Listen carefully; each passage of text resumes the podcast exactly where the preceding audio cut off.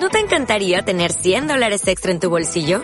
Haz que un experto bilingüe de TurboTax declare tus impuestos para el 31 de marzo y obtén 100 dólares de vuelta al instante. Porque no importa cuáles hayan sido tus logros del año pasado, TurboTax hace que cuenten. Obtén 100 dólares de vuelta y tus impuestos con 100% de precisión. Solo con Intuit TurboTax. Debes declarar para el 31 de marzo. Crédito solo aplicable al costo de la presentación federal con TurboTax Full Service. Oferta sujeta a cambios o cancelación en cualquier momento. Control al Freak.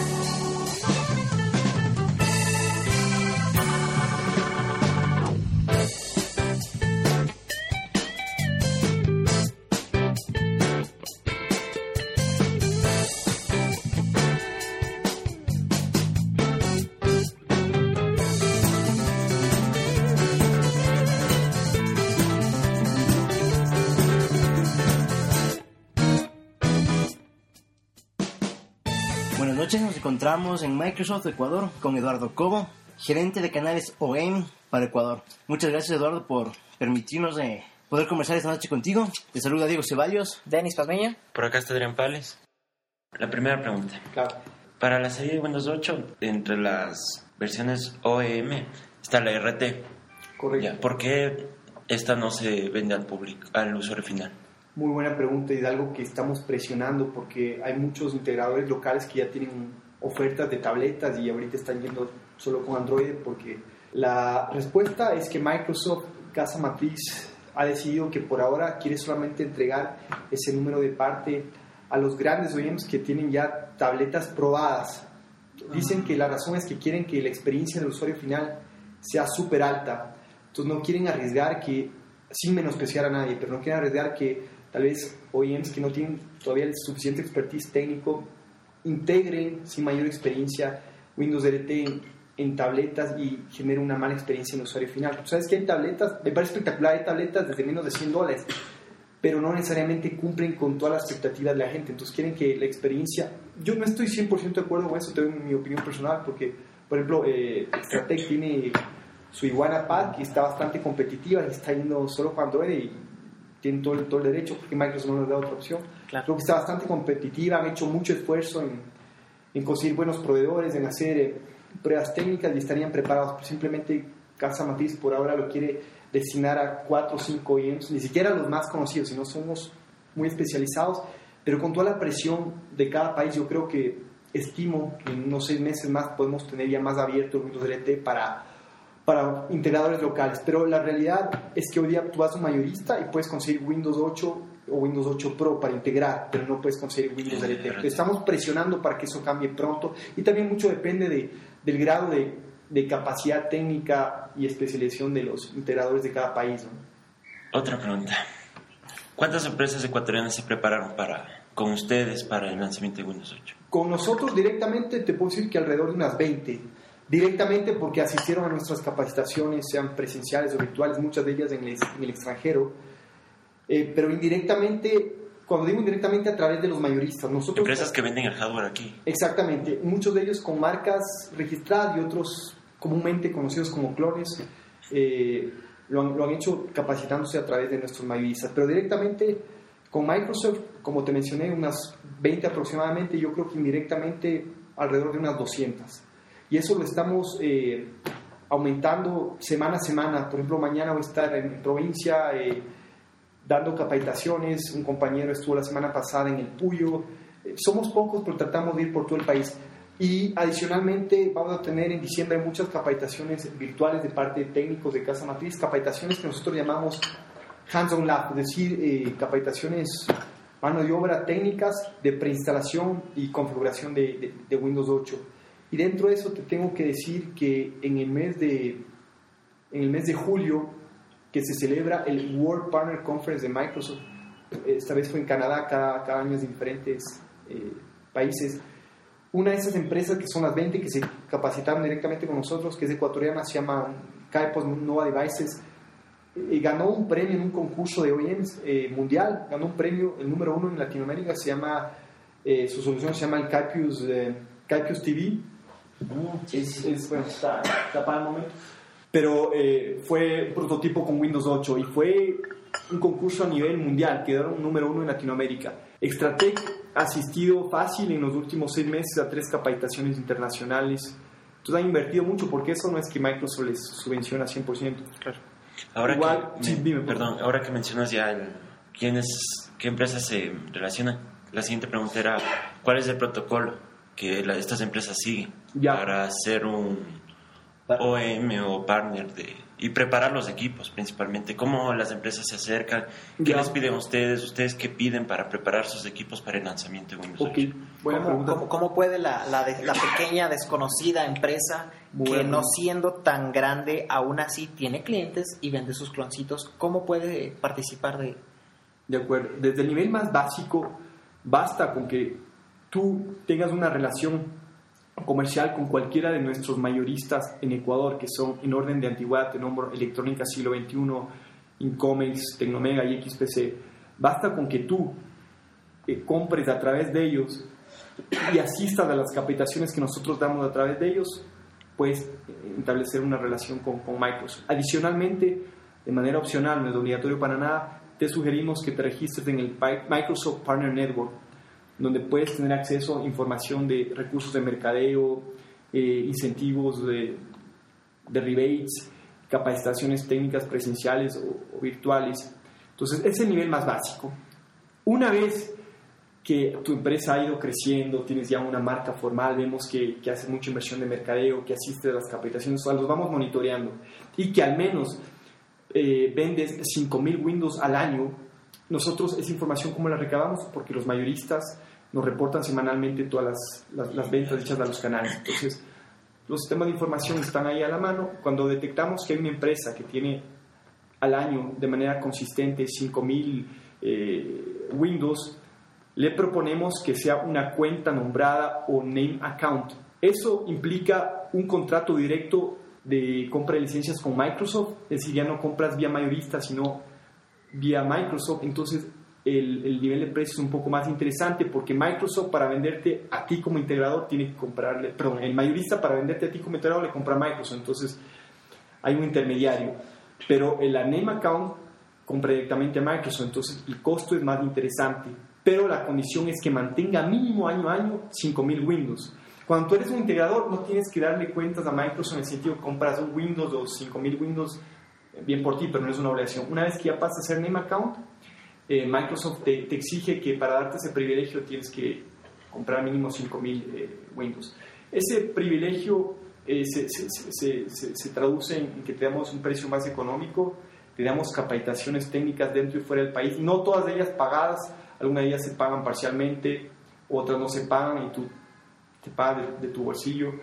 Eh, y además tienen muchos más recursos técnicos, tanto virtuales como presenciales, y apoyos de mercadeo, eh, acompañamiento a proyectos. Por ejemplo, cuando Stratec nos propuso lo del BIES, fuimos, fuimos juntos para que vean que hay una marca respaldándonos, etc.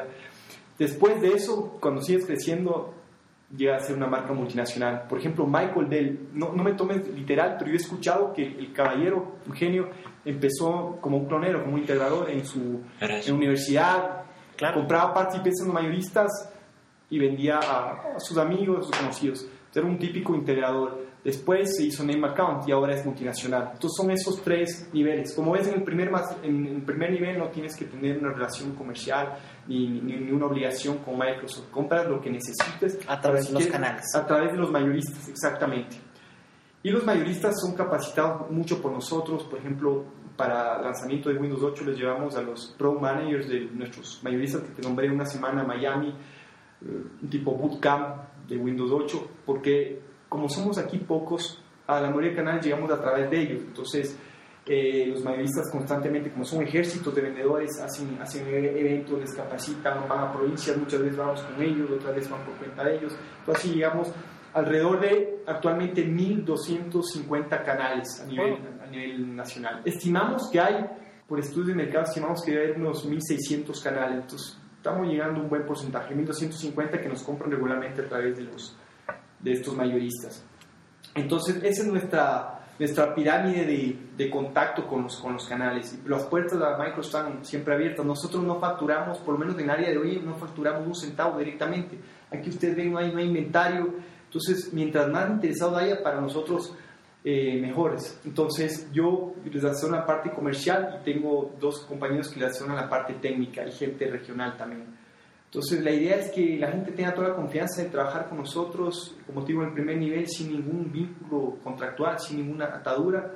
Si quieren seguir creciendo, pues ya hay que firmar contratos, pero el primer nivel es totalmente abierto y, y optativo. ¿Cuál es el nombre de, de las empresas? Eh, ¿Ensambladores?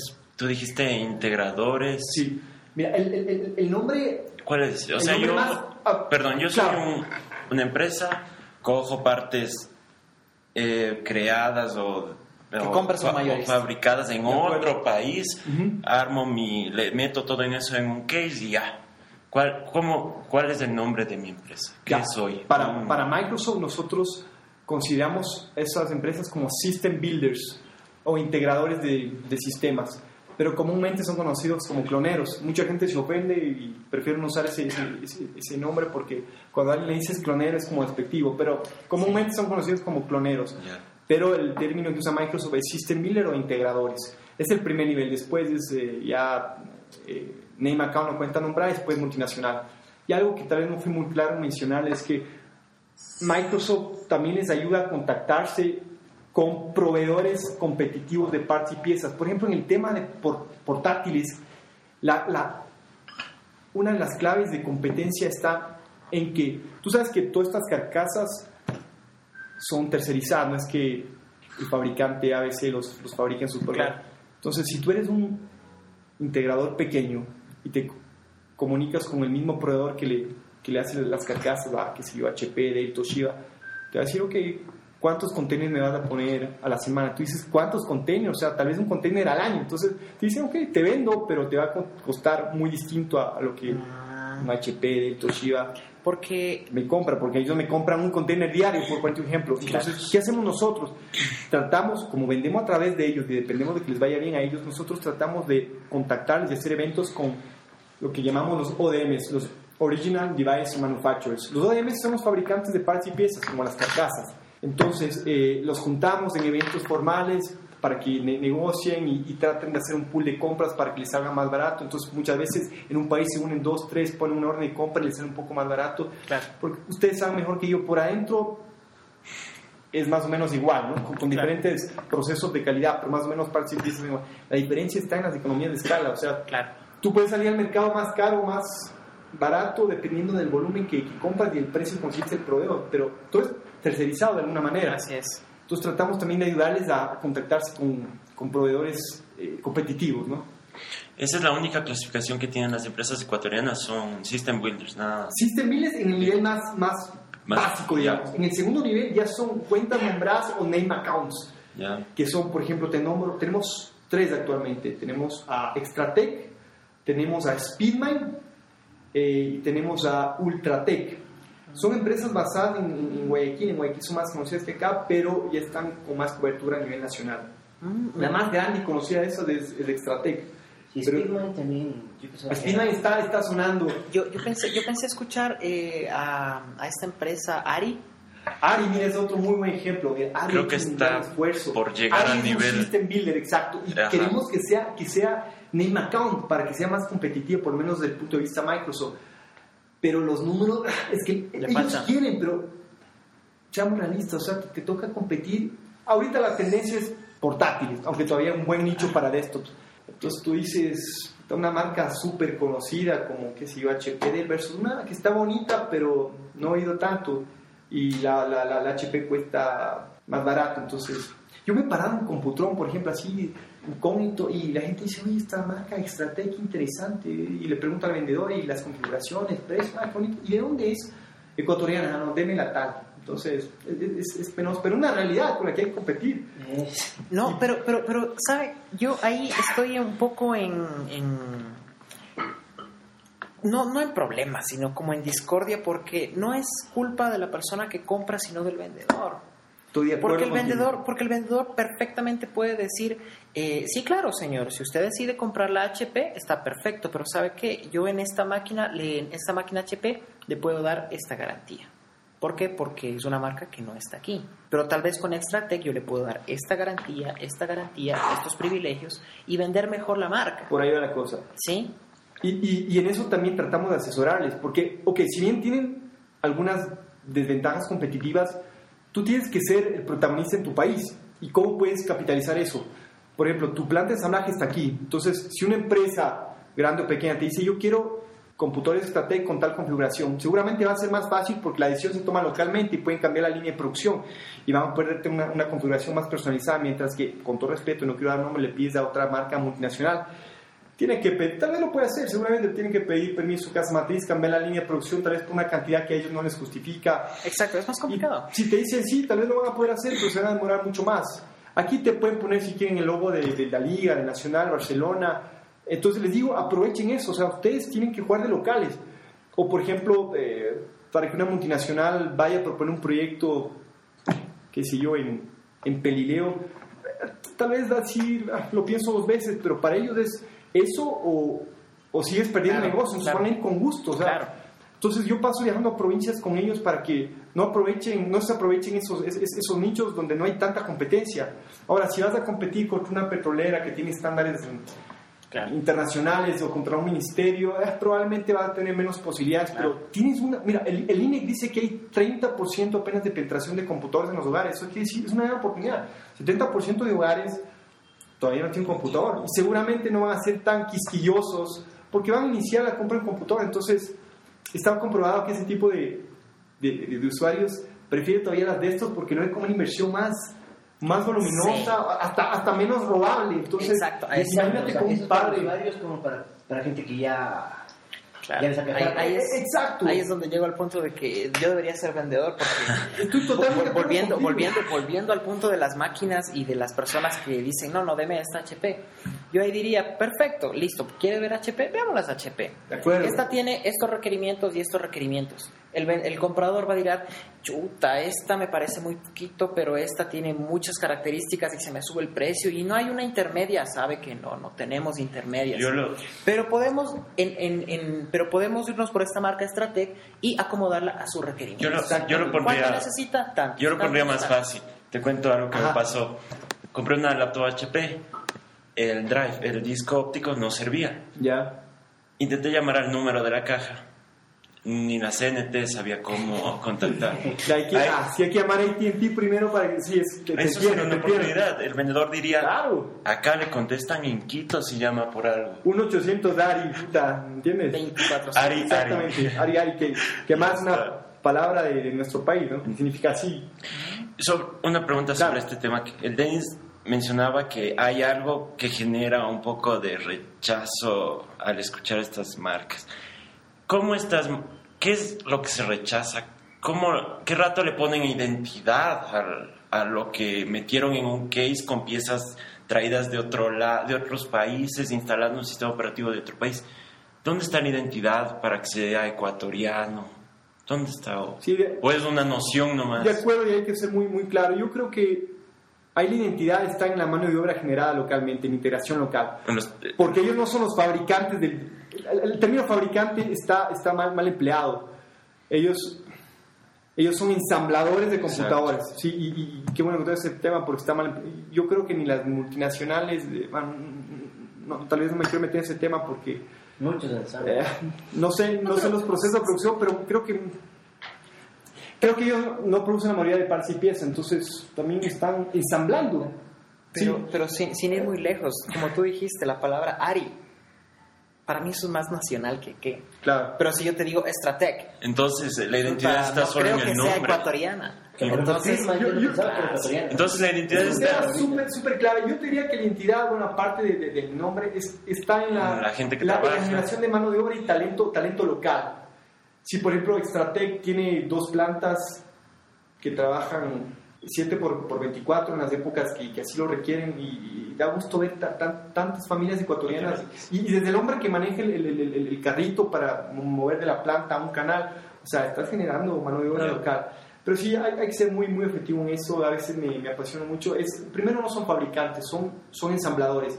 Y segundo, la identidad puede estar en el diseño, También, pero, eh, pero eso de toda la mano, la mano de obra y, y Y el respaldo que se tiene. como- dinámica de economía local, sí. También pasa que he visto mouse eh, ensamblados aquí y lo, una algo que generaría rechazo es que son mouse idénticos, pero cada uno tiene la- del- un dibujito de una empresa distinta. Eso también hace la gente, estas de estos ensambladores, lo ponen sus marcas en todo. Así es. Yo creo que Así una es. buena, una buena estrategia para estas, eh, estas empresas ensambladoras sería, si, que, si, si quieren acercarse a lo que es un name account, ¿correcto? Eh, insisto, la venta. De acuerdo. Señor, Eh. ¿quiere usted, usted tiene Windows 7?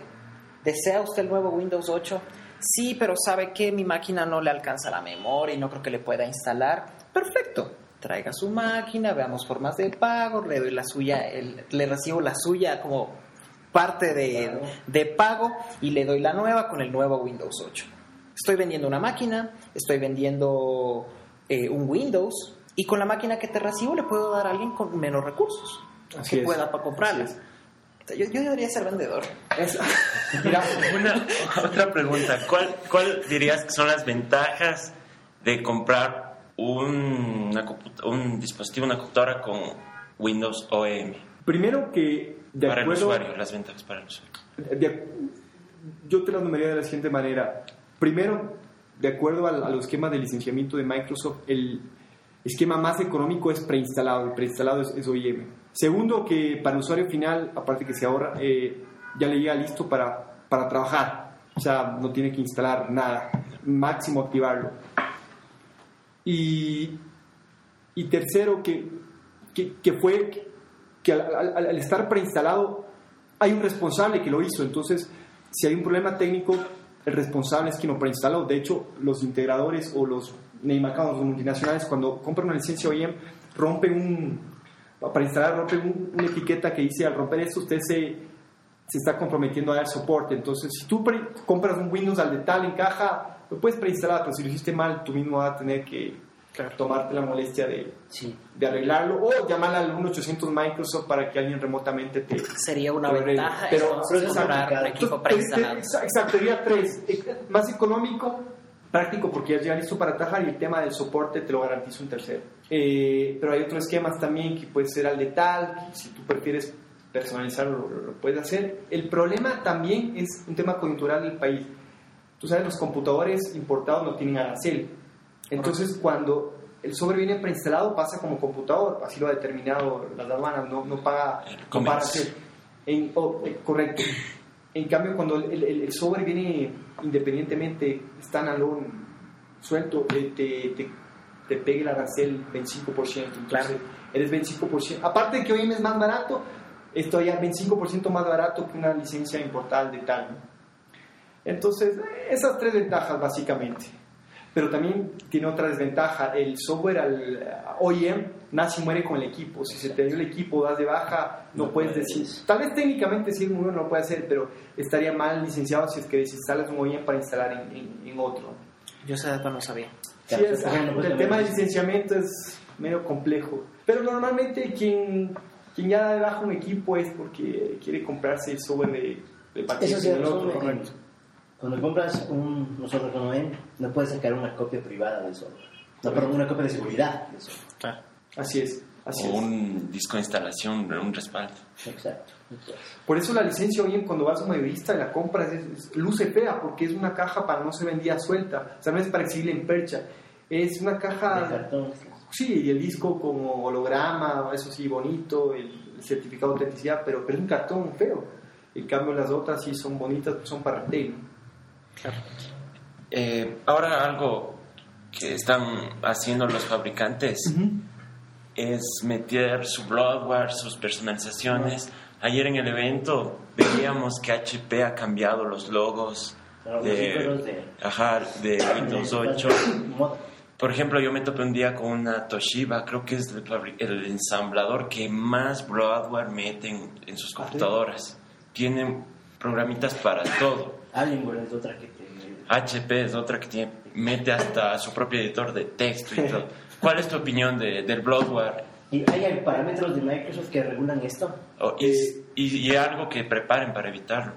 Francamente, de la información que yo sé, no te limita. Tú puedes personalizarle a- al equipo como fabricante hasta donde tú desees, siempre y cuando no violes los términos de la licencia. Pero en personalización no hay ningún problema. No hay Claro. ningún problema. Siempre y cuando se, se respeten los temas de propiedad intelectual de, tanto Microsoft ya. como de otros, pero no hay ningún, ningún problema. Yo te voy a dar mi opinión personal, mientras, mientras más sencillo sea, mejor, pero bueno, tal vez ustedes que son mucho más heavy users vean un valor agregado ahí. Yo creo que lo, lo común, los comunes de los usuarios somos, somos gente que tal vez no requerimos tanto. Somos la mayoría, no digo que esté bien, pero somos la mayoría. Para mí, mientras más sencillo es, es mejor. Por ejemplo, una anécdota, mucha gente cree que el, que el, que el Office está incluido en el Windows, entonces se queja Sí. cuando prende el computador y, o sea, y hay- nosotros quisiéramos hacerlo así, pero por una ley antimonopolio, Microsoft no puede juntar el Office con el, con el Windows, entonces tiene que venderse opcional. Pero a lo que voy es, si, si mucha gente y de todo nivel te dice, te, te dice eso, quiere decir que lo que interesa es prender su equipo y empezar a generar productividad. Entonces, mientras más simple esté, mejor. Yo a veces me, me asusto un poco con, con tantas funcionalidades y, y tanta información. Entonces, en general, mi opinión es que, como la mayoría de, de- de usuarios somos así comunes, mientras, mientras más simple sea, mejor. Mi, Sí, mi eh, esa, ahí, ahí hablaste la plena. Eh, ya que muchas veces este bloatware se inicia con el sistema y eh, la- el famoso inicio en segundos pasó a Claro. quedar como marketing. Así es, así es. De todas maneras, de- debe haber alguna razón de peso para que sigan haciendo algunos de ellos eso, ¿no? Es otro universo. Yo tengo una pregunta. Eh, hemos estado hablando de, de Windows, empresas, empresas, mayoristas. ¿Qué opciones tiene Microsoft, eh, por ejemplo, al mercado de universidades, estudiantes que quieren acceder a, a esto y no necesariamente son empresas? O sea, Ujú. ¿hay algún programa o algo así Sí, para...? mira, hay varios beneficios y hay varios programas especializados en el segmento académico, o sea, sea escuelas, colegios o universidades. Porque muchas veces hay estudiantes que no solo dependen de, de sus padres, sino también se, se, se, se costean sus propios estudios, Así su es. trabajo, y son un grupito que se, puede, se les puede vender algo, ¿no? Así es. Mira, ese tema no lo domino, pero sí te puedo contar de manera general. Ajá. Eso lo domina Juan José Mena, que trabaja con las células universitarias, que hace un gran trabajo, y hace eh, algo similar Verónica Ponce, que trabaja ya más con clientes de universidades. Ok. De manera general, te puedo decir que en la parte de licenciamiento, si tú eres una universidad que tiene un contrato académico de licenciamiento con Microsoft, puedes tener un subsidio de hasta un 80% entre Windows, Office y servidores. Eh, y eh, para que tengan una idea, basta con que te compres del Windows Starter, bueno, ya no existe, pero el Windows más básico y te damos un upgrade gratuito a Windows Profesional o Enterprise, que es como un ahorro de alrededor de 150 horas. Pero en, en general el subsidio a, a instituciones académicas reconocidas por el Ministerio de Educación alrededor del 80%. Y, y eso es, es irónico porque aún hay muchas universidades o instituciones académicas que no están no están licenciadas y, y- y, ojo, pueden elegir, elegir el, el proveedor de software que más les convenga, pero si es que eligen alguna empresa de software comercial y ellos supuestamente están promulgando valores, es irónico que cuando el niño o el joven va, va al laboratorio de, de, de computación, se conecta a internet y sale el mensajito de que puede ser una copia no genuina. Lo he es increíble, visto. es súper barato. Y por último, tienen otras opciones muy válidas y muy buenas, pero no, no- Por ejemplo, algo contradictorio, ¿me entiendes? Sí, y, O tienen el Windows XP. y qué no pasa, pasa desapercibido de la gente. Exa- exactamente. Sí, es, es lo que da tem- terror a uno Así que... es, exactamente. Por ejemplo, caso, caso de, mi, de, de mi facultad, tú vas y tienes Windows XP y te aparece abajo cada dato de, de la notificación y digo, ¿saben que hay, que hay un programa que se pueden... no, deje así. Pero tiene Windows XP. Claro, claro. Deje así. No sé si esté saliendo de tu área sobre esta pregunta que te hizo Denis. ¿Les ha afectado el decreto 1014 para, Buen, buen punto. Mira, para e- es un obstáculo extra, te digo de la manera más objetiva, es un obstáculo extra, pero nos, nos ha obligado a ser más, más esforzados y más, eh, sí, más, más esforzados y más, más creativos. Eh, el decreto 1014, no, no domino 100% el tema, pero conozco bastante. El decreto 1014 no es una camisa de fuerza. Primero es un Sí, decreto, claro. no es una ley. Tiene tres excepciones, que si no me equivoco, una de ellas son que si el proyecto se encuentra en un punto de no retorno, puedes justificar Ajá. la compra de, de software comercial. Otro Si que es está el- si no ofrecen las facilidades que el software privativo las da, Así es. vayan con software privativo. De acuerdo. también, que si es que no es estrictamente necesario, también puedes ir por software comercial. Así es. Y hasta hay un tema de seguridad nacional, Exactamente. que en realidad no sé cuál sea la aplicación, pero digamos, dicen que si el proyecto está, o la empresa eh, está generando un riesgo de seguridad nacional, pues se puede acceder a comprar eh, software comercial. No sé cuál será la aplicación, pero bueno, en teoría es de eso. Entonces, simplemente nos ha tocado hacer una mayor gestión de, de, de, de venta con, con los tomadores de decisiones, sean técnicos, comerciales, financieros. Cuando nos hablan del decreto 1014, le decimos, sí, respetamos el decreto 1014, pero según el decreto 1014 hay estas excepciones, entonces les podemos ayudar a justificar técnicamente si es que en realidad se puede hacerlo. ¿no? Entonces nos ha tocado hacer mucho más esfuerzo y, y gracias a Dios con decreto 1014 nuestras ventas eh, año a año no han, no han disminuido. O sea, quiere decir que vamos en buen camino, pero sí te tengo que decir que, que, que ha sido bastante esforzado el tema, ¿no? Porque obviamente es una barrera de entrada más, ¿no? Y, y ahí, con todo respeto, hay que verlo de una manera más objetiva porque ustedes saben mejor que, que yo, el, el, el tema de implementación tecnológica no solamente es, es, la licencia, la licencia, si no me equivoco, no llega ni al 10% del, del, del, del, del, costo total del proyecto, entonces hay que ver más allá, no hay que varias variables, no solo decir cuesta o no cuesta, pero la realidad es que sí, sí ha sido un trabajo extra y ¿verdad? trabajamos las horas que hay que trabajar para cumplir los, los objetivos. ¿no? Solo per, permíteme, antes que se me haga la idea, en el tema de, de, académico, también otro beneficio aparte del subsidio que les dije, esto es muy interesante para los jóvenes, si es que tú eres un emprendedor, emprendedor de proyectos de tecnología, Microsoft te puede dar financiamiento para que tú, si es que es una empresa nueva, ¿no? Para que tú eh, mantengas tu empresa o te ayudes a mantener la empresa durante los primeros años. Te, te, te, da un desembolso económico, prefiero no decirte la cifra, sé que es alto, porque, pero me puedo equivocar. Y además te da eh, licencias para propiedad de tu empresa a, o gratis o a costo bajísimo. Pero el hecho es que es un beneficio bien grande. Y en el tema de los integradores, volviendo un rato ya, me olvidé decirles que hay un beneficio cuando eres partner registrado de Microsoft y partner registrado de Microsoft es simplemente entrar a un website y decir, sí, quiero registrarme en el programa. Te da lo que se llama el Microsoft Action Pack, ah, que es un paquetito de licencias que si lo comparamos del precio comercial es como 30 mil dólares. Y Desde Windows Office, servidores, de CAD, SharePoint, CRM, es como 30 mil dólares. Para una empresa integradora pequeña te lo damos creo que a 300 dólares el año. Y si quieres renuevas, si no, no. O sea, entonces es un ahorro bien grande. No es para revender, es para uso de tu empresa, pero hay formas de, de acceder a estos beneficios y generar mucho, mucho ahorro. Algo gracioso, ese paquete que entregan sí es más feo, es viene en funda. hay dos presentaciones, sí. Y antes era mejor. Nosotros hemos calado ese tema porque la presentación ha, ha desmejorado. Estoy totalmente de acuerdo contigo. Pero ya hacer un estuche súper chévere. Ahora te lo puedes, a veces es mejor sacarte el disco, mejor te lo descargas desde la web. Si te cuesta menos, pero la presentación sí influye. Así es. Sí. Yo, yo tengo dos últimas claro. yo tengo. preguntas para ya pasar. Para cerrar. Eh, a sus órdenes. Mencionaste la palabra monopolio que a ustedes les creo que con les ustedes persigue. creo que con ustedes salió esa palabra. Sí, creo, creo que siendo realista no conozco toda la historia, pero en parte salió de, de la vida pasada, Ya. sí.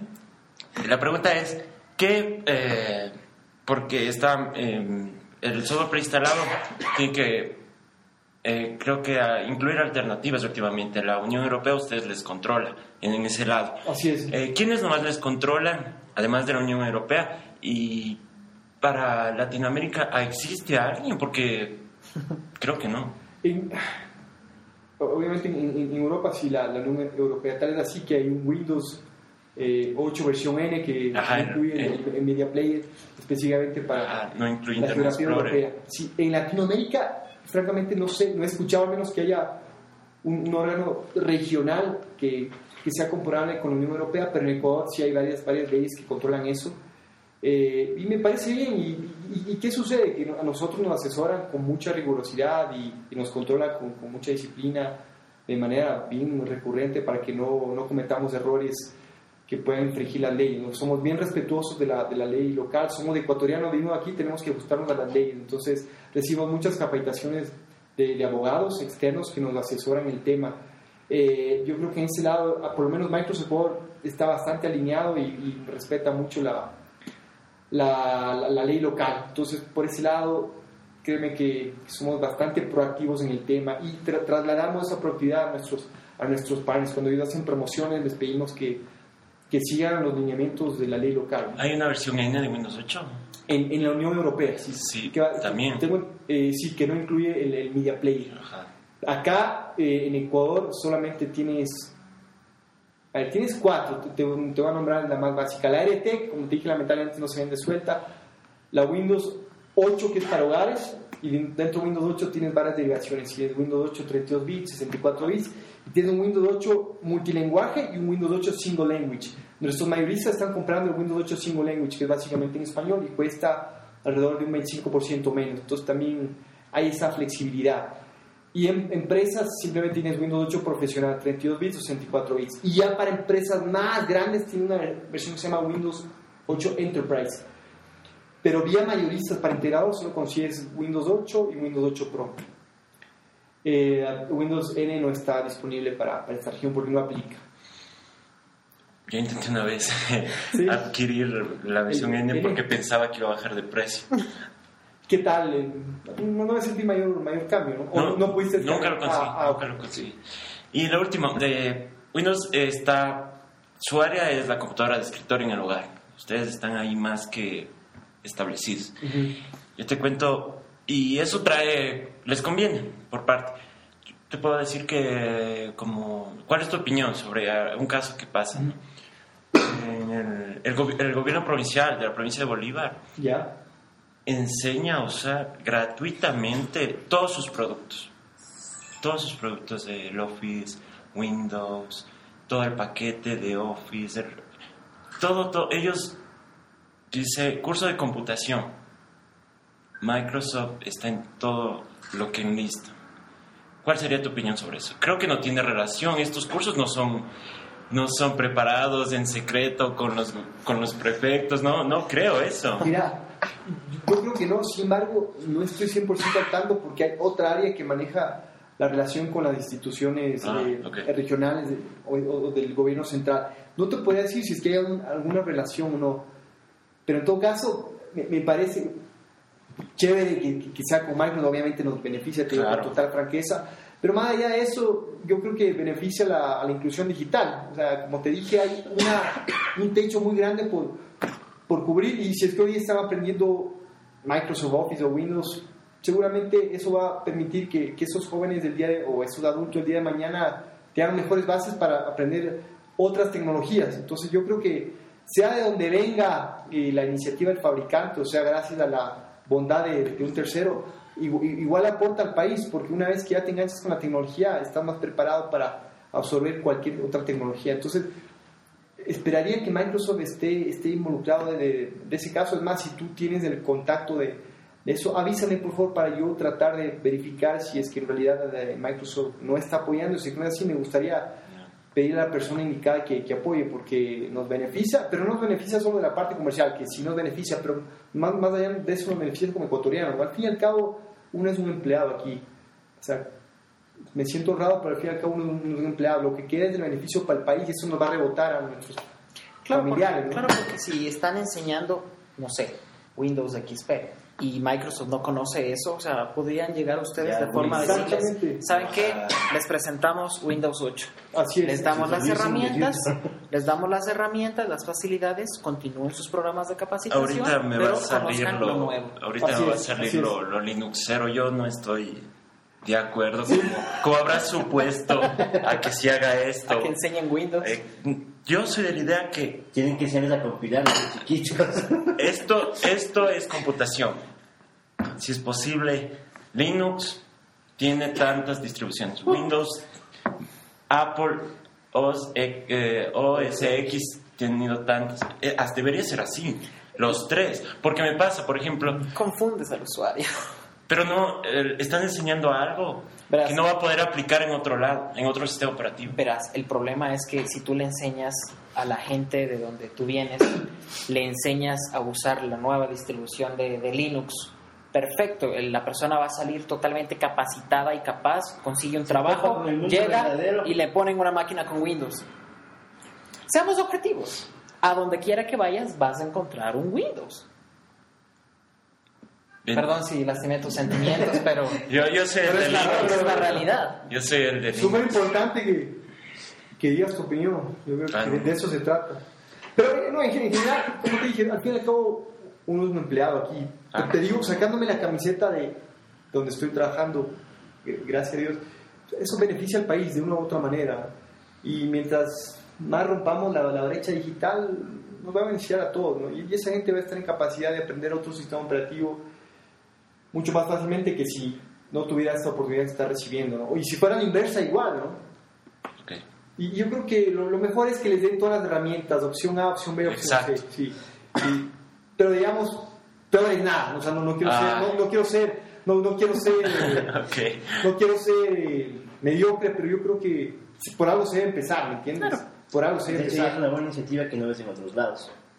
Es, es como el tema de, perdón, un ejemplo tan básico, el tema de los deportes. Si a tu hijo le, le empieza a inculcar, aunque sea que juegue fútbol, tal vez por ahí le va a gustar el gusto por el tenis y por la natación y se va a volver un campeón en la natación, pero si es que ah, recién empieza a enseñar deporte a los 18 años, capaz Ya. es y, y perdiste un gran tenista, un gran nadador, ¿no? O sea, te- tenemos que empezar por una, o sea, por la, la una opción o la otra opción. Ideal que sean las dos opciones. En Europa, por ejemplo, yo soy un fanático del fútbol.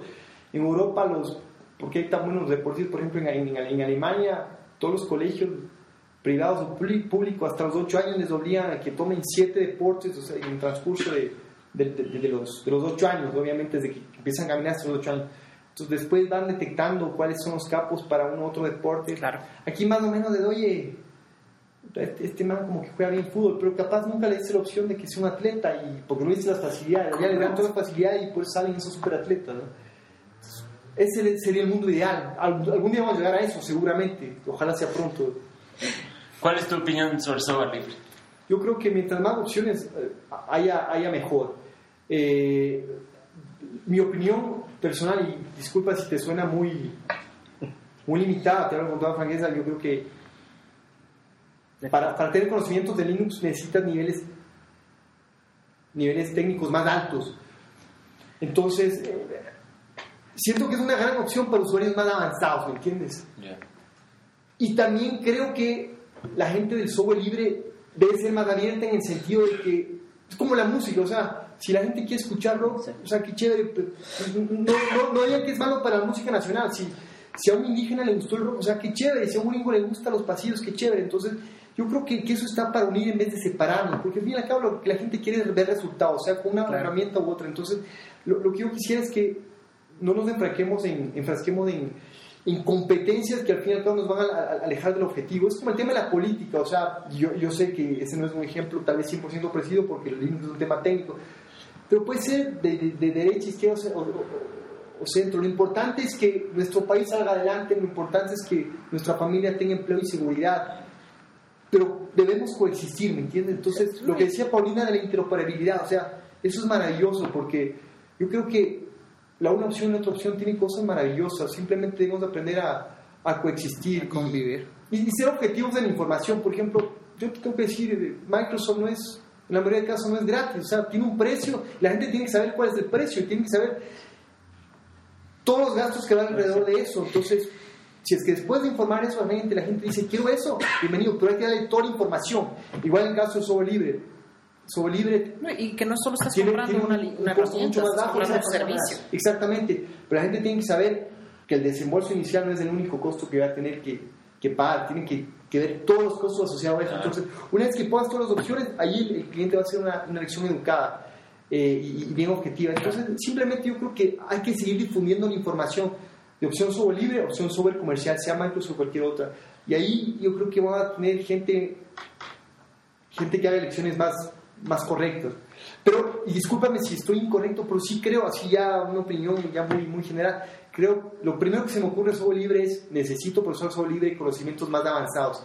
Me daría un poquito de miedo, si es que me olvido que trabajo en Microsoft y soy un X que está entrando en computación, me daría un poquito de miedo meterme al mundo del software libre si no, por, si no, no, por ejemplo, he tenido buenas bases de computación, me, me daría un poquito de recelo. Es lo primero que se me ocurre. Y tal vez estoy equivocado, porque te quería dar esa, esa, esa opinión que tengo desde, desde afuera. Pero mientras más opciones existan, mejor. Con respecto a esto, ¿te has tocado, te has topado? ¿Se han topado alguien con una vez con alguien que sea así fundamentalista y te vea y dice, tú, hijo del diablo, trabajas en Microsoft? ¡Hippie! Mira, A, a, mí no tanto porque yo más que nada estoy en temas comerciales, pero sé que hay compañeros técnicos que van, por ejemplo, a facultades técnicas y les ha tocado ese momentos difíciles. Eh, mira, mientras sea con buena intención y sea con ganas de aportar, bienvenido. No necesariamente tienes que estar de acuerdo conmigo o viceversa, pero que sea constructivo, ¿me entiendes? Que no sea para ver quién gana, sino para, para ver qué, qué dejamos de, de, de, provecho. Pero a mí, muy pocas veces. Eh, sí creo que ha pasado un par de veces, pero no, no, no han sido tan graves porque si no me hubiera acordado, ¿me entiendes? Yo discutí en una U con José Minas. Ya. Claro, ahí sí estás con alguien de, de, tu calibre, ¿me entiendes? Claro. Pero, pero te da bien como me imagino, ¿no? Como no, todo, todo terminó, nadie se ofendió y todo, Chévere. y todo fue rápido. ¿Dónde fue esto? ¿En qué evento fue? En la... La ESPE tiene una micro... ¿Tú eres de la ESPE? Ahorita no. Ya. Pero tiene una pequeña sede en el centro histórico. Por ahí. Ya. Ahí. Chévere. Pero todo, todo, eso aporta. O sea, ponte el tema de la política. Yo digo, olvidemos que somos de, de un partido. Al fin y al cabo, lo que. O sea, lo que es como el tema es, de la selección. Importa del ¿me qué va a entiendes? ser. No importa de qué equipo este man de la selección del Ecuador simplemente ganó o perdió la selección, o sea, y todo el mundo está feliz o está infeliz, pero lo importante es el resultado global. O sea, por eso qué pena cuando hay esos enfrentamientos que al fin y al cabo no benefician a la sociedad, sino solo a poca gente, ¿no? Yo quisiera que preguntes sobre piratas. Sí, eso voy, eso ¿Qué es tu, voy. Buen, buen tema ese, buen tema. ¿Qué es tu área? Sí, a ver, primero, si, tú, si ustedes descubren a un retailer vendiendo, por ejemplo, una copia OEM que no está permitida la venta, ¿toman ustedes algún tipo de medida? Sí, sí. Ahí tengo que ser muy, muy franco, te, te cuento cómo operamos. A ver, primero siempre vamos, el primer approach es amistoso. ¿Por qué? Porque tú puedes tener tu, tu, tu retail o tu canal chiquito, tal vez contrataste un, un empleado que de buena fe o de mala fe no estuvo asesorando correctamente y no es justo que O no sabía que eso es que si un previo hizo te digamos, oye, tu empresa hizo esto y el hachazo. Entonces lo Venga. primero que hacemos es el, el approach comercial amistoso. Como estamos mucho en la calle, es fácil, es un mundo chiquito, sabemos quién, quién está medio sospechoso, ¿no? Entonces cuando literalmente vemos a alguien sospechoso, tratamos de conseguir el contacto del gerente general o el responsable principal y digo, mire caballero, tenemos evidencias de que están ofreciendo esto, esto está en contra de la ley de propiedad intelectual del país y además está afectando nuestros derechos y está afectando la competencia leal de los, los otros competidores que quieren competir legalmente. Le ofrezco capacitación, le ofrezco apoyo de mercadeo para que sus, sus vendedores no cometan ese error. Francamente hacemos a veces dos y a veces hasta tres intentos. Cuando ya vemos que al tercer, cuarto intento están, están, están infringiendo la ley, hacemos, te digo, con total transparencia, hacemos lo que se llama eh, secret shopper. Decir, va una persona, se hace pasar por, por un man que no sabe nada de computación, compra el computador, llevamos inmediatamente al notario para que el notario certifique que no fue adulterado el computador. Si está con software pirata, se le llama una mediación inicialmente en las cámaras de comercio de la respectiva ciudad. Para no a, juicio, normalmente en la Cámara de Comercio basta porque se sacan todas las evidencias y normalmente, casi siempre, te digo, en el 99% de los casos, las evidencias son tan contundentes que la contraparte dice, sí, yo cometí el error, bueno, y, lo, que hace es pagas una multa que impone la Cámara de Comercio, segundo sacas un anuncio promoviendo la propiedad intelectual y tercero firmas un acuerdo mediante el cual dices que eh, aceptas que por los próximos tres años el fabricante te puede hacer auditorías cualquier momento, cualquier, cualquier día para verificar que no estés infringiendo la ley. Hacemos eso por dos razones. Número uno, obviamente para defender nuestros derechos. Y número dos, porque muchos canales que quieren competir legalmente me dicen, oye, estoy sacando la mugre. Al frente me abre un competidor que no ofrece licencia, pero igual le carga Windows de Office y con lo que se ahorra la licencia le, le, le da un regulador de voltaje, una bicicleta, un... Entonces también les pongo las manos de ellos. Entonces, ay, por ejemplo, ahí digo, mira, no tienen ninguna obligación, digo, con toda franqueza de, de preinstalar Microsoft, pero entonces no violen nuestros derechos de propiedad intelectual. ¿Y esto aplica a Microsoft o aplica a cualquier, Cualquier, eh, claro. desarrollador de software, artista, etc. Aquí hay mucho desarrollo intelectual, ustedes saben más que yo, hay, hay, hay, muchos genios y se desmotiva muchas veces porque no hay respeto a la propiedad intelectual. Entonces yo creo que esa cultura ayuda no solo a Microsoft en este caso, sino... Y, te voy a hablar con cifras. Mira, hace seis años que yo empecé en este puesto, en el universo de ensamblaje local, desde cloneros o name accounts, del, del 100% de, de, ensamblaje local, la piratería de Windows era alrededor de 80%. Era bien, bien, bien, bien, fuerte el tema. Actualmente es invertido, seis años después. Y no es solo porque Microsoft esté apoyando, porque al fin y al cabo eh, Mi- Microsoft es, un fabricante que puede estar temporalmente, es por ellos, o ellos se dieron cuenta que vender legal sí es un buen negocio porque tienes men- menos reclamos, tu prestigio sube, eh, también estás obrando de, de- de manera moral. A todo el mundo nos, nos, nos, nos, nos obliga a que paguemos impuestos y está muy bien. Los piratas no pagan nada, entonces, ok, si no quieres usar este software, perfecto, tienes muchas opciones maravillosas como el software libre, No úsalo. Entonces, resumiendo, eh, Diego, hacemos, hacemos eh, mucho, primero acercamiento amistoso, capacitaciones, si a la tercera, cuarta no funciona, ya damos acciones coercitivas. Que la ley nos ampara, ¿no? No es nada eh, arbitrario, digamos. Ahora, eso con empresas grandes. Eh, por ejemplo, Perdona, esa acción es una canal, ¿no? Y al cliente final tenemos otro frente, te cuento rápidamente.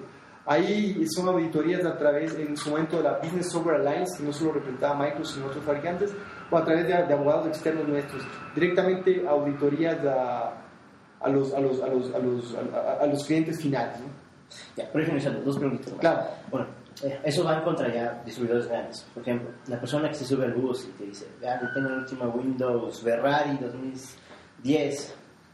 eh, ¿Qué hacen contra eso? Bueno, te, O- te digo, te digo con total franqueza, podríamos hacer lo mismo, pero cada acción es súper costosa, entonces tenemos que ver dónde ponemos las, las municiones, o sea, si es, que, si es que vamos donde el caballero del bus que ofrece pirata, seguramente el impacto va a ser muy poco, y, a ti como canal que está compitiendo en un centro comercial lealmente, el señor del bus tal vez no te va a hacer ni cosquillas, que te va a hacer cosquillas del que se te pone enfrente con un local, o una cadena retail y te hace competencia leal. Entonces, aunque quisiéramos llegar a todo el mundo, la, la verdad es que no podemos llegar a todo el mundo. Y les decimos a los canales muchas veces que, oye, tanto que me capacitas y el tipo del, del barrio tal está ofreciendo, pero le digo, hermano, no podemos llegar a todos. O sea, vamos a hacer mejor esfuerzo, pero no podemos llegar a todos. La gente, por ejemplo, nos pide más propagandas. Quisiéramos sacar todas las semanas propagandas sobre temas eh, comerciales, temas educativos, los beneficios son pero hermano, no hay, no hay presupuesto para todo. O sea, es una, es una empresa, se mide por rentabilidad. Tienen que ver dónde, dónde produce más. O sea, una propaganda con tres eh, reproducciones al día tal vez te cuesta, durante un mes te cuesta 100 mil dólares. Con 100 mil dólares podemos hacer decenas de capacitaciones a nivel nacional y podemos tener un impacto a largo plazo más, más fuerte. Una propaganda se va a colar durante los próximos tres meses, después se olviden, las capacitaciones perduran. Más o menos es la situación. Una cosa más, ya como, como Microsoft, como Eduardo, eh, ¿qué opinas tú, por ejemplo, de yo compro un, un videojuego, compro un disco de música y lo escuché y le comparto a X persona, Una copia privada. una copia privada? por ejemplo, Ese tema es delicadísimo. por ejemplo, como lo hacíamos antes, yo me compraba un cassette y lo, lo copiaba, lo grababa en este digo, ve, conoce a este artista. Gracias por tu copia privada. Gracias por tu Ya. comentario. Yo lo compré legalmente, pero lo estoy compartiendo. ¿Y ¿Qué opinión tanto tuya personal Tema como de Microsoft? Súper profundo. Mira, te voy a decir lo primero que se me ocurre. Ojalá no te, te suene muy simplista, pero te voy a decir lo que francamente se me ocurre. Yo creo que el tema de propiedad intelectual, sea un cuadro, sea un desarrollo de software, sea un juego, yo creo que solamente el autor sabe el esfuerzo y los costos que implicaron desarrollar eso. Entonces, si tú consideras que te costó tanto desarrollar un cuadro o un, un- o un juego, que a mí me puede parecer horrible, pero a él le puede parecer maravilloso, y a él le puede parecer que eso vale 10 mil dólares, puede parecer que vale un dólar, pero solamente el, autor, yo creo que tiene el, derecho de decidir cuánto, cuánto debe costar eso. Entonces, si el autor considera que eh, tiene un costo, pero que se va, se va a amortizar ese costo dando varias, varias eh, copias gratuitas a un costo mínimo, yo creo que el autor tiene derecho a hacerlo, pero yo no creo que un tercero que no desarrolló eso debería de- decir si pagar o no pagar, o si copiar o no copiar. Yo creo que, y esto aplica, como digo, para cualquier creación intelectual. Yo creo que el, creador debe, debe determinar cuál es su modelo comercial o si lo quiere dar porque solo tú sabes, cap- capaz, eh, el, mismo trabajito a mí me tomó 10 horas porque, más, más que tú, porque tú eres seguramente más brillante que yo, entonces yo tengo que tal vez ponerle otro precio, ¿me entiendes? Porque me costó 10 horas de mi vida, a ti no, y tal vez lo que hiciste en esas 10 horas eh, fue mucho más y, y ya te solventaste. Entonces yo creo que la- en definitiva el autor es quien debe determinar, sin abusar, ojo, sin abusar, y sin, sin infringir temas de, monopolio, porque tal vez si lo que tú hiciste es algo, es algo totalmente eh, eh, im- imprescindible para y puede afectar a un tercero, ahí también ya no te puedes meter con, con los derechos del- del tercero, ¿me entiendes? Pero en definitiva, a muy grandes rasgos, yo creo que el autor debe determinar cuál es el costo de eso, sin violar la ley de cada país. ¿no? Más o menos la opinión que te a dar de una manera así muy, muy, muy, muy franca. ¿no? Pero es un tema mucho más complejo que eso, ¿no? o sea, yo creo que eso se debe determinar con muchas más variables. El tema, el tema de la pintura es uno de los mejores. Hay, hay cuadros que me parecen horripilantes y otra gente le, le parece genial. para- o a la inversa, ¿me entiendes? Pero capaz que lo hizo, realmente le, le puso una pasión. O sea, para hacer cada línea o cada código, tuvo que dedicarle largas horas de sueño, alejado de su familia, lo que pagó en la universidad, libros. etc. Es un tema muy subjetivo, pero al fin y al cabo debe ser respetado por, por el autor, sin infringir la ley local, nuevamente. Muchas gracias Eduardo por permitirnos conversar esta noche contigo. En verdad ha sido una conversación muy productiva. Y bueno, no nos queda más que despedirnos. Por mi lado, Diego Ceballos, muchas gracias. Denis Pazmiño, Adrián París. hasta mañana. Digo, Hasta chao. mañana. Hasta el sábado.